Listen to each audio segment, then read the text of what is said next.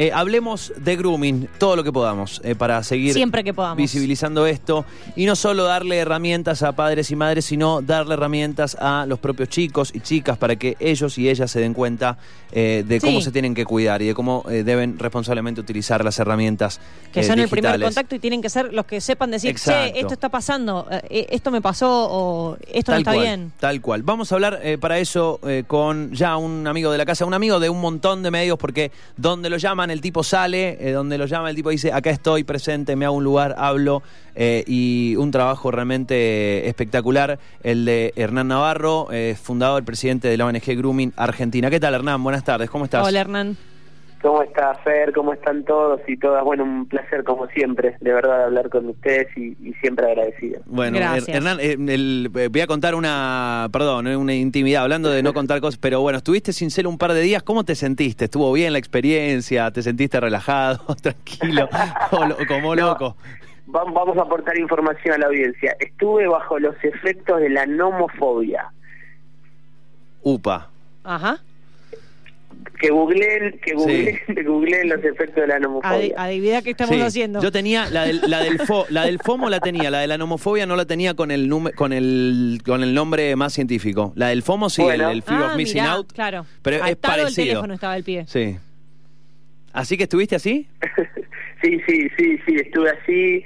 Bueno, está el, los temas de inseguridad en, en la provincia de Buenos Aires. eh, bueno, este, la verdad que está bastante complicado el tema.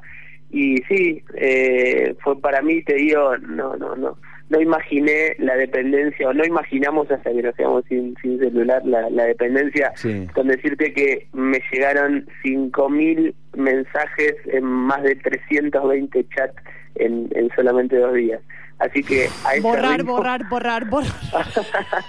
No, no a se ese puede ritmo estamos eso. de, de, de- de- de- bueno, Wow. eh, de mensajes, sí, sí, sí. Wow, bueno, lo bueno es que me imagino que tienen que ver con 5.000 mensajes o 325 chats de, referidos a, a, bueno, de Sí, alguna manera, el trabajo de la ONG. Claro, tal cual. Sí, absolutamente. La verdad que a- absolutamente. De bueno, de colegas, eh, colegas de, de ustedes de distintos puntos del país, de eh, familiares de, de víctimas propios de- del equipo de, de Argentina en todo el país. Sí, un poco el entramado de, eh, de- del rol que, que, adopté en lo personal y que adoptamos en Grooming Argentina de vivir con mucho compromiso.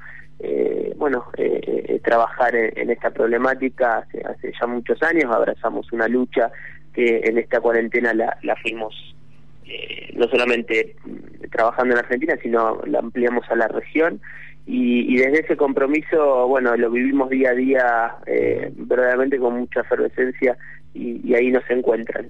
Bueno, que parte de, de una, a ver, esta charla son varios elementos, eh, como dice una de las campañas que largaron, que una pandemia no tape la otra. Eh, ¿cómo, ¿Cómo están Sí. los, los casos de grooming de marzo a la fecha? Eh, ¿Cómo vienen, recuerdo, Bueno. las estadísticas que vienen manejando año a año?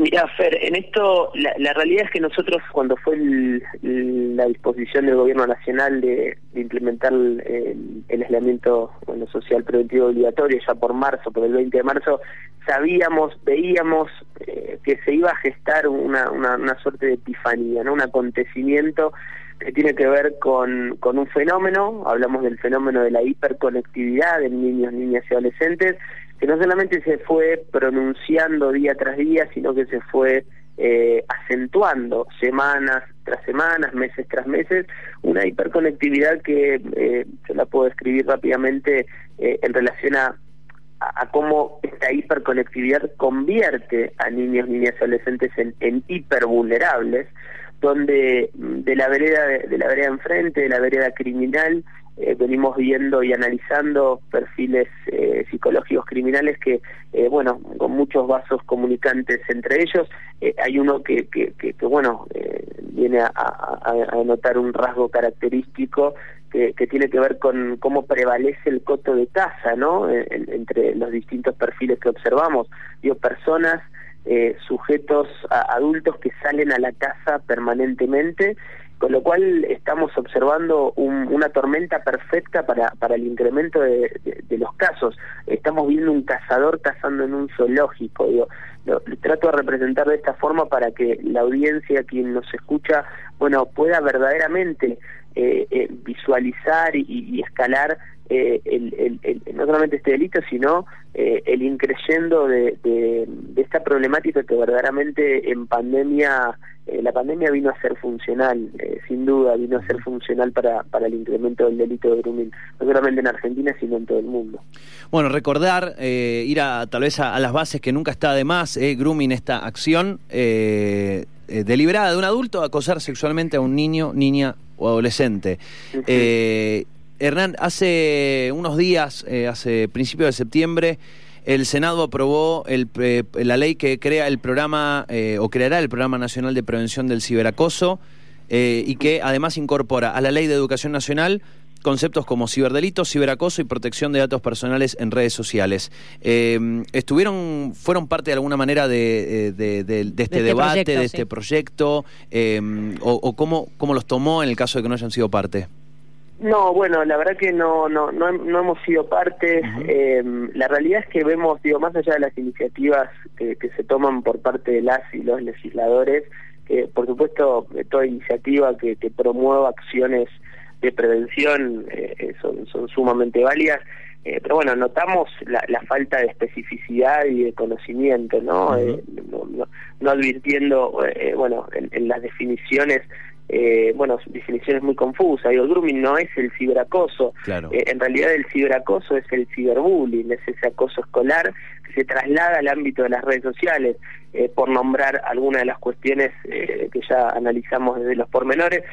bueno, esperamos que en la Cámara Baja, en la Cámara de Diputados de la Nación, se puedan corregir este tipo, subsanar este tipo de términos que eh, verdaderamente digo, son muy pero muy importantes porque van a ser incorporados los términos en, en, la comunidad educativa, las currículas, bueno, eh, algo que, nosotros venimos Hernán, el ciber, eh, digo, este Programa Nacional de Prevención del Ciberacoso hace referencia al grooming y lo toma con el bajo el término de ciberacoso.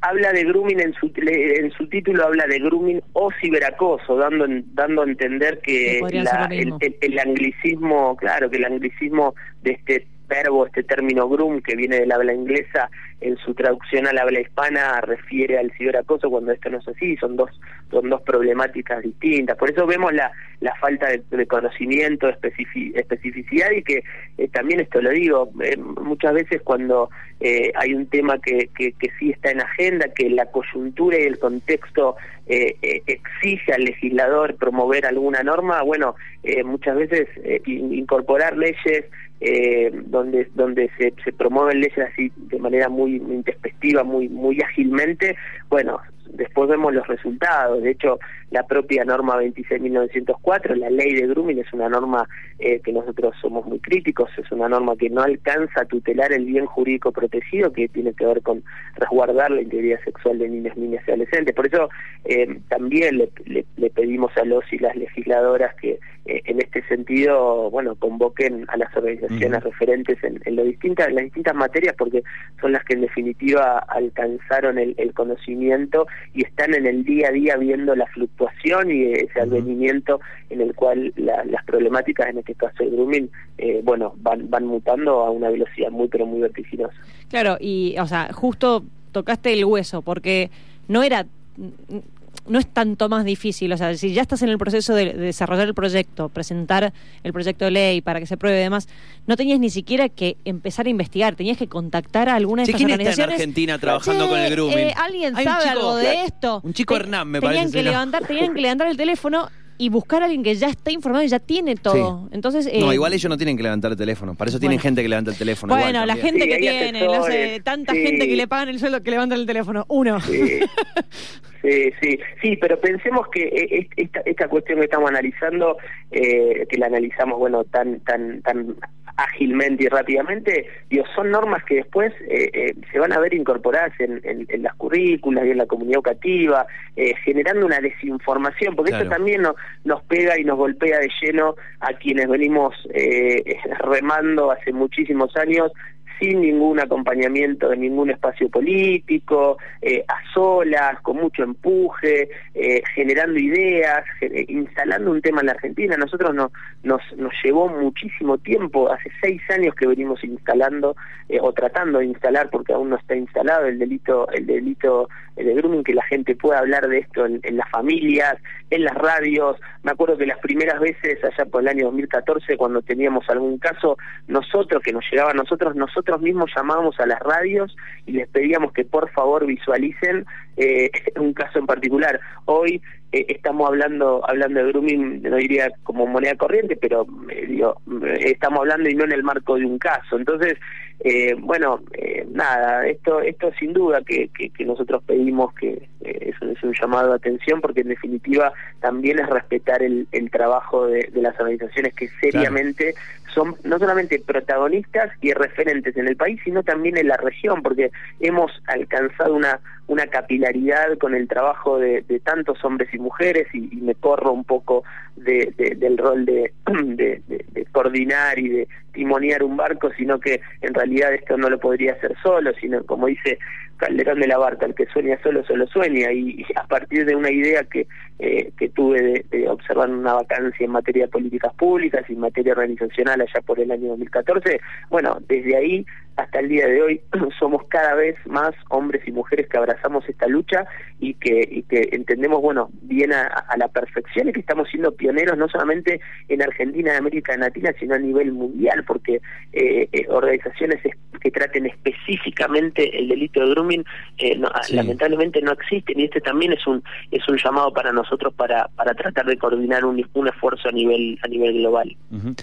Hernán, este este momento tan particular como recién describías, o este escenario, eh, parece una suerte de, como decías vos, de, casita del terror, este escenario, ¿no? Porque, claro, porque es como, como todo lo, lo, dado, los chicos hiperconectados, la educación a través de la pantalla, todo a través de la pantalla Un hoy. zoológico, como el eh, Claro.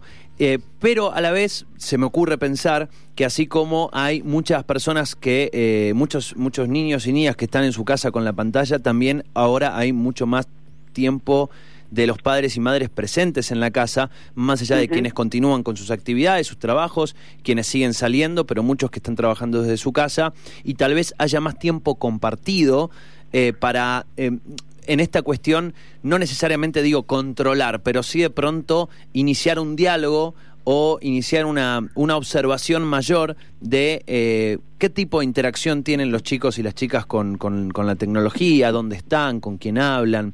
Eh, ¿Pensás que puede ser una buena oportunidad para, eh, para también iniciar el diálogo, esta observación, este intercambio, aprovechando que hay más tiempo en casa? Absolutamente, Fer.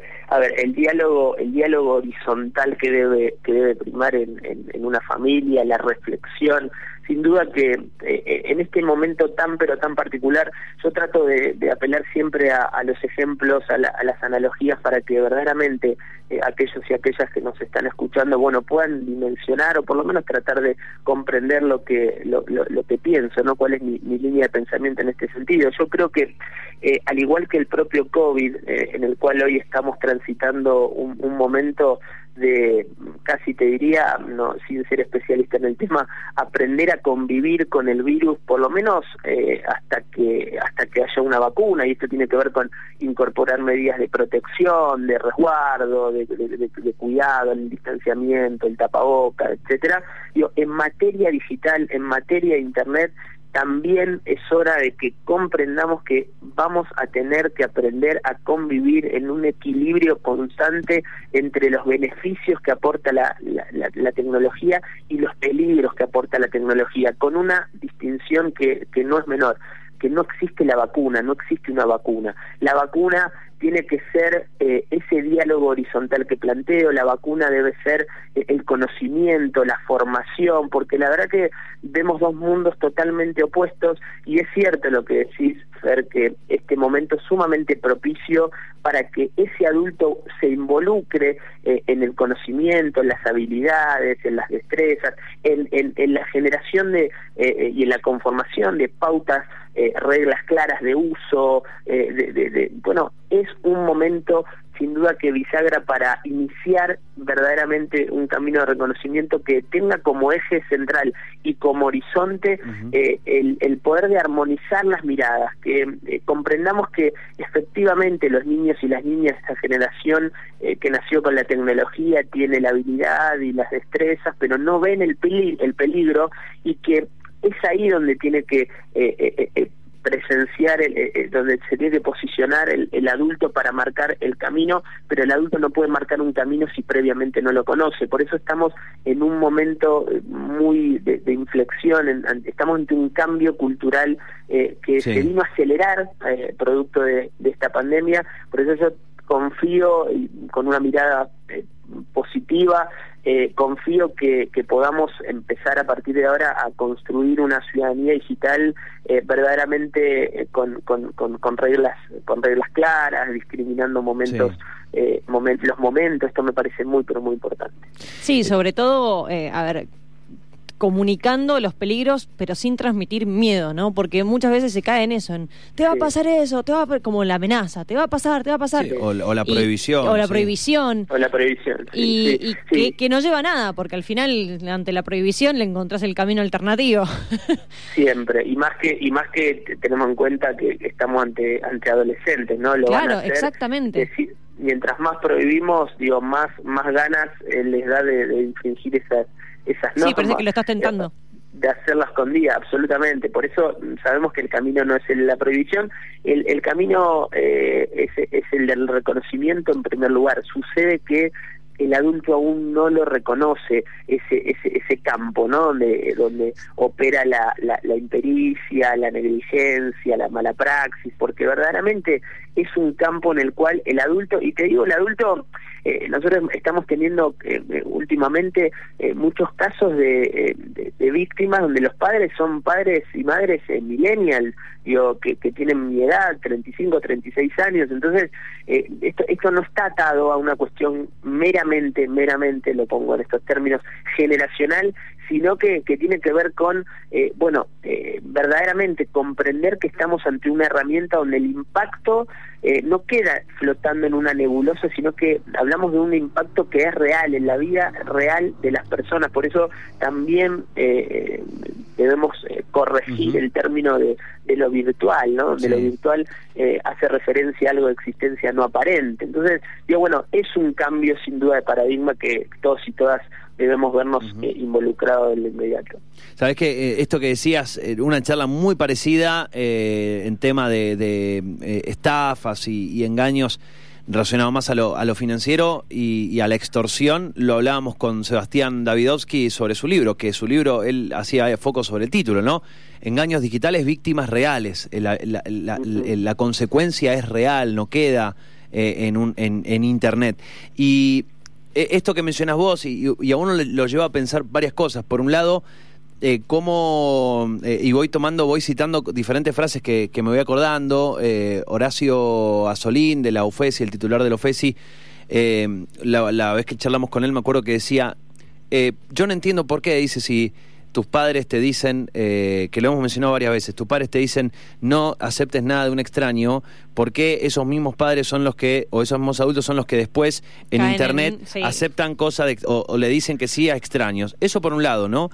y todos los, elementos que vamos viendo. Es esto que mencionabas vos, una ciudadanía que eh, la ciudadanía que vivimos, la física, la tangible, la de carne y hueso que vivimos actualmente, em, es una ciudadanía que nos llevó décadas y cientos de años ir formando y evolucionando y conviviendo y construyendo. Esta Internet es una ciudadanía, la digital, que nos llevó, nos está llevando, nos está apurando a que la incorporemos muy rápido, pero no hay que dejar de pensarla. Yo digo, pienso, eh, corregime si, si, si ves que algo no está correcto, Hernán, pero pienso que esta es una que hay que considerarla como la misma ciudadanía de carne y hueso, con esos mismos valores, con esos mismos cuidados, solamente que hay que incorporar algunas herramientas nuevas que decís, bueno, en lugar de no darle una tarjeta de crédito a un extraño en la calle, no se la doy a alguien que no conozco en Claro, pero el criterio y la lógica es la misma. Claro, pero aplicar esos mismos, esos mismos criterios como si fuera esa, eh, la misma ciudadanía y con esos mismos valores y esas mismas cosas de las que nos defendemos y las que nos tenemos que cuidar en este plano digital. Dos cosas, Fer, eh, eh, excelente. Primero sí, claro, eh, predicar con el ejemplo es, es central. Le pedimos a, a nuestros hijos, a nuestras hijas que no estén conectados en los momentos eh, familiares, como puede ser un almuerzo, una cena, una merienda, y, vemos a padres y madres que están con el celular. Bueno, esto, esto desorienta mucho. Y, y después, bueno, entender que hoy todos somos todos y todas ciudadanos y y ciudadanas digitales. Hoy diferenciar lo, lo, lo, lo, físico de, Sí. lo, de lo digital, lo privado de lo público, es, diría, eh, un- una eh, algo saldado, una discusión saldada. Claro. Por eso eh, sí me parece importante, y esto lo venimos pregonando con, con mucha vehemencia, eh, entender que mm, hoy los niños y las niñas eh, acceden a- al mismo ecosistema de Internet en el cual conviven los adultos eh, a edades cada vez más prematuras. Hablamos de los nueve años en Argentina, eh, hablamos de la edad más temprana en América Latina. Por eso eh, invitamos a, la sociedad a repensar eh, la, la construcción de, las distintas comunidades, de la sociedad en su conjunto, para entender que eh, verdaderamente vamos a tener que eh, eh, ayornarnos a, a un ecosistema en el cual efectivamente eh, necesitamos no solamente la presencia del mundo adulto acompañando a estos niños, niñas y adolescentes, sino que desde muy temprana edad, eh, por eso el término de- del ciberacoso en la ley, la verdad que nos Sí, pareció, claro. bueno, eh, muy, muy importante marcarlo porque vamos a tener que trabajar desde, el- desde los niveles iniciales, dado, dado que dos o tres años después esos niños y esas niñas van a ingresar al mismo mundo en el cual convivimos los adultos y esto también tiene que venir eh, a formar parte de, un, de un debate eh, eh, más, profundo. Por eso estamos en ese punto ne- neurálgico donde tenemos que, bueno, no solamente acompañar, sino involucrarnos de- desde el minuto uno. La, para, para hacer, Hernán, otra cosa que mencionabas y, y tiene que ver con, con esta cuestión de, digo, en, en las infancias, pareciera también que tenemos una suerte de, de doble vara para medir la infancia, porque por un lado siempre se escucha el comentario, no, los pibes ahora te manejan internet, viste, son unos capos, te enseñan, la tienen reclara. Y por otro lado está en, cuando seas grande lo vas a entender. Es esa misma doble vara en la que de pronto eh, se da por entendido que el pibe va a saber manejar internet a la perfección, pero si me habla, si Sí, le como me, si me desapareciera, pregunta- de repente no es más Claro, niño. pero de- para otras cosas no, cuando seas grande lo vas a entender. Y está esa permanente como subvaloración, o sea, eh, la, la sobrevaloración eh, no, o la sobreestimación, eh, y por otro lado eh, el menospreciar eh, a la infancia. Y está como esa doble vara. Para algunas cosas sos muy chico, para algunas cosas no, sos más capo que yo. Sí, no, y no solo eso, sino como que comparando el mundo real contra el mundo virtual, como recién hacías, de repente el pibe no puede ir al kiosco de la esquina, pero eh, ni te fijas a qué sitio está entrando, como si fuera menos riesgoso porque está Bueno. dentro de tu casa. Bueno, pero es de vuelta, es muy interesante lo que plantean, pero e- e- es, es de vuelta, es eh, el, el no posicionamiento y el no reconocimiento del propio adulto en el mundo digital, porque no, porque porque lo desconoce, porque eh, eh, es esto, digo, me parece sin entrar en una mirada tan tan adultocéntrica, lo que lo que lo que planteamos es que el mensaje, este este mensaje que plantea que plantea Fer eh, cuando Sí. dice, bueno eh, viste cómo la tienen atada, la manejan mejor que yo, lo dan vuelta, etcétera, etcétera.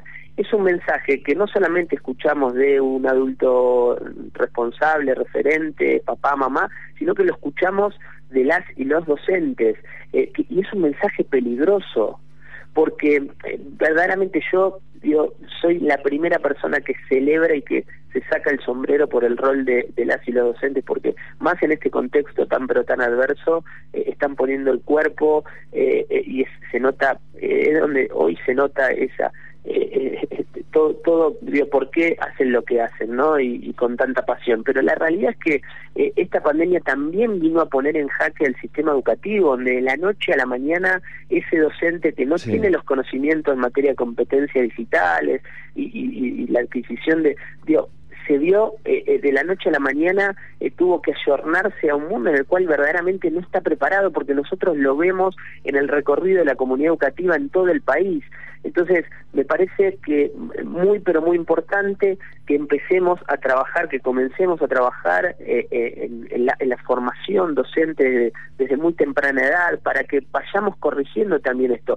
Eh, digo, la, la, familia es la primera institución preventiva, digo, pero también en la escuela este mensaje, este mensaje peligroso tiene que ver con, con la distancia entre el adulto y el alumno, entre el docente y el alumno, entre, entre el adulto responsable y el hijo. Bueno, es ahí donde nosotros estamos observando, eh, por eso digo, no solamente hablamos eh, particularmente del delito de grooming, sino también de un, apostar a un cambio cultural que venga a corregir eh, o achicar estos mundos hoy totalmente opuestos.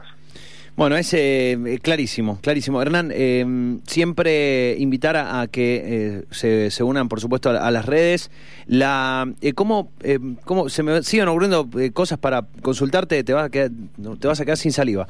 no, no hay problema. Pero mientras tanto siguen entrándole un WhatsApp al celular de Hernán. claro, lo, lo, trazamos un ratito más, así cuando llega el WhatsApp le agarra como otro pico. No, no, no, por favor, por favor.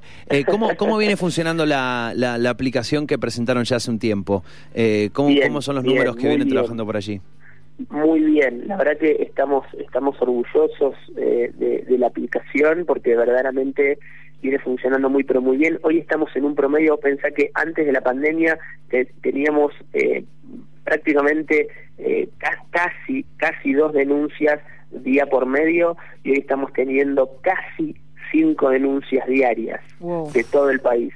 E-, ese es el ritmo del crecimiento que estamos viendo en pandemia, hablamos de un crecimiento eh, en términos generales aproximado del 30%, donde eh, nosotros lo hablábamos, eh, las autoridades de, de, España, de la Unión Europea, la Guardia Civil de España, eh, salió a advertir de un crecimiento exponencial en materia de, del material de abuso sexual contra las infancias, mal conocida como pornografía infantil, del 500% respecto de años anteriores. Digo, este es el volumen eh, y, la capilaridad y el, crecimiento. Yo entiendo que eh, este tipo de delitos en algunos años van a estar equiparados y verdaderamente no no no generamos instancias de cooperación internacional eh, profundas, eh, eh, hablamos de delitos y problemáticas globales que requieren el esfuerzo y, aunar esfuerzos de manera de manera también global porque yo lo ubico a este delito en particular a, la explotación sexual de niñas niñas y adolescentes en internet y lo equiparo dentro de algunos años a, este ritmo al narcotráfico por por la velocidad con la que viene creciendo, y esto es muy grave. Por eso dimos un paso más en lo que refiere eh, América América Latina que si bien América Latina no no no eh, no tiene un porcentaje menor eh, respecto de Europa pero dimos un paso cualitativo desde Grooming Argentina en aunar esfuerzos en materia de cooperación internacional frente a este delito y hemos creado una un un proyecto que se denomina Te Protejo la TAM, junto a organizaciones, una organización por país, eh, referentes, hablo de Red Papás en Colombia, Fundación Paz en México y Chalfand en, en Ecuador, eh, para verdaderamente entre, entre las asociaciones civiles eh, o las organizaciones del pueblo, como a mí me gusta llamar, eh, bueno, con todo el conocimiento y el, bagaje eh, que venimos transitando hace muchos años, ponerlo en valor no solamente para denunciar este tipo de contenido y ser una un punto de contacto eh, muy certero con la comunidad y con la sociedad en su conjunto, sino a su vez instaurar y promover verdaderos verdaderos proyectos que mm, trabajen en la prevención y también en, en, verdaderos planes de restitución de derechos.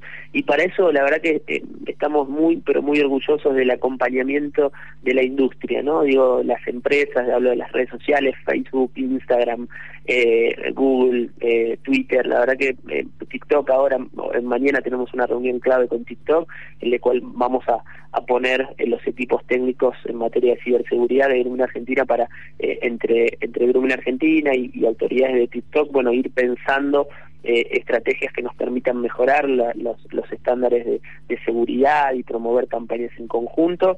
Eh, este, este proyecto tiene también el acompañamiento de Interpol, de InHope, de la Unión Europea. Bueno, la verdad que eh, sí, es un momento, porque es un momento clave para, para comenzar con, con, estas alianzas, porque es a través de las alianzas a nivel, a nivel, a nivel país eh, que tenemos que encontrar verdaderas respuestas. Sí, y digamos, y lo importante que son también, sobre todo para la difusión, porque vos hablás del crecimiento y sin duda que es real y que quizá incluso sea mucho mayor a, lo, a lo que se viene viendo, pero seguramente también muchos de los casos que se están reportando ya venían pasando o ya había esos números, pero ahora saben dónde, dónde recurrir. Ahora hay una difusión que les permite decir, bueno, pará, si está pasando esto, hago esto, lo denuncio. Y antes de repente pasaba y quedaba filtrado. Entonces, si lo queremos ver del lado lindo, aunque sea, ahora se están enterando de que, de, que hace, de que hay que hacer algo. Sí, sí, sí, absolutamente. Es, es eh, una, una luz, eh, no un, faro que, que, verdaderamente, bueno, eh, la, la realidad es que eh, igual digo esto yo quiero ser prudente. Estamos ante un camino de reconocimiento. Verdaderamente eh, falta falta muchísimo. Esto también lo digo porque si no sería bueno eh, negar una realidad que, que, verdaderamente sucede. Pero bueno entre entre ustedes como medios de comunicación que, que siempre nos han dado voz para poder contarle a la gente eh, no solamente el trabajo de Grumil Argentina, sino lo que estamos observando en relación a estas problemáticas y este delito, el, delito de Grumil en particular. Eh, bueno, entre todos y todas verdaderamente vamos a ir construyendo eh, una ciudadanía digital que, la gente pueda comprender que hoy, digo, en materia penal, yo digo siempre, como soy docente de Derecho Penal, digo que todos los delitos del Código Penal tienen un tramo hoy que es digital donde en el Reino Unido ya más del 50% de los delitos tienen que ver con cuestiones de cibercrimen. Entonces, eh, son datos que, eh, sin duda deben generar un impacto contundente en las personas para repensar los vínculos y, hasta desde una mirada, diría, más sociológica. Eh, nos preguntamos cómo, no con quién, no con quién. Nos preguntamos cómo se vinculan nuestros hijos y nuestras hijas hoy en sus entornos digitales. Nos preguntamos o les preguntamos cómo puede ser que con 10 años un, un chico o una chica tenga mil seguidores en Instagram. Les preguntamos cómo les fue hoy en Internet. Entonces digo, este tipo de diálogos eh, son los que construyen, son los que potencian verdaderamente eh, eh, escenarios de, resguardo, de protección, de, autovalimiento en esos niños y en, esas niñas. Bueno, creemos que, que, es por este camino el, de, el de no solamente visibilizar estas cuestiones, sino también actuar en consecuencia. Hernán, felicitaciones. Muchas gracias. La verdad, siempre un placer charlar contigo, que nos cuentes, que nos comentes. Sabes que las puertas están más que abiertas siempre, siempre que lo necesiten. Y a machacar con esto, como decías vos, el camino se está, se está, eh, se está laburando y lo están laburando muy bien. Así que eh, felicitaciones por, en serio, por todo el laburo, eh, por el cuerpo, alma, corazón y esos miles de cinco mil mensajes de WhatsApp que te llegaron. gracias, Fer, muchas gracias. Muchas gracias de todo corazón y, siempre agradecerles porque desde el minuto uno, bueno, Radio Andina, ustedes mm, se pusieron el tema al hombro eh, no solamente en la provincia, sino en, visibilizar estos temas y también hace al criterio, a la responsabilidad, a la sensibilidad de, promover los derechos de, niños, niñas y adolescentes. Y, de verdad que eh, les agradezco con todo el corazón porque porque siempre nos, nos dieron la oportunidad y le dieron la oportunidad a su audiencia de, eh, de estar actualizados en un tema tan pero tan actual que va a seguir siéndolo y, y bueno, de verdad en nombre de Grumina Argentina, mm, agradecerles con el corazón. Un gran abrazo, Hernán. Muchas gracias, Hernán. Que estés muy bien, buena semana. Fuerte abrazo, cuídense mucho. Igualmente, chau, chau. Allí la, la palabra de Hernán Navarro, eh, fundador, presidente de la ONG Grumina Argentina.